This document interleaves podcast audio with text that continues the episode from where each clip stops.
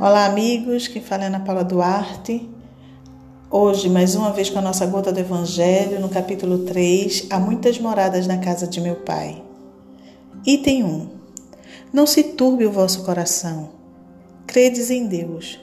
Crede também em mim. Há muitas moradas na casa de meu Pai.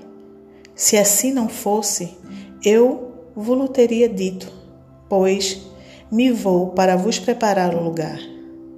Depois que me tenha ido e que vos houver preparado lugar, voltarei e vos retirarei para mim, a fim de que onde eu estiver, também vós estejais.